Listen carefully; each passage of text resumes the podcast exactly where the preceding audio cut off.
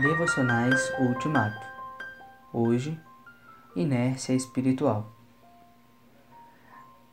Assim como você não conhece o caminho do vento, também não pode compreender as obras de Deus, o Criador de todas as coisas.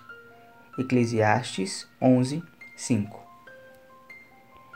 Entre os sete pecados capitais do pensamento medieval, incluía-se a indolência, a sedia uma triste e renitente apatia espiritual. Creio que hoje em dia há muita indolência em nossos círculos cristãos.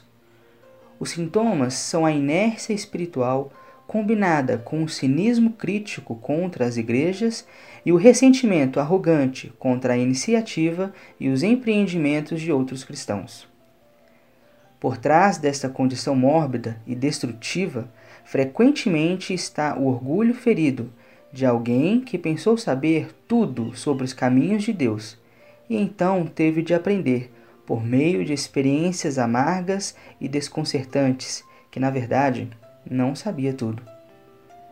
Isto é o que acontece quando não atendemos à mensagem de Eclesiastes, porque a verdade é que Deus, em sua sabedoria, para nos tornar e manter humildes e nos ensinar a andar pela fé, esconde de nós quase tudo o que gostaríamos de saber sobre os propósitos providenciais que Ele está operando nas igrejas e em nossas próprias vidas.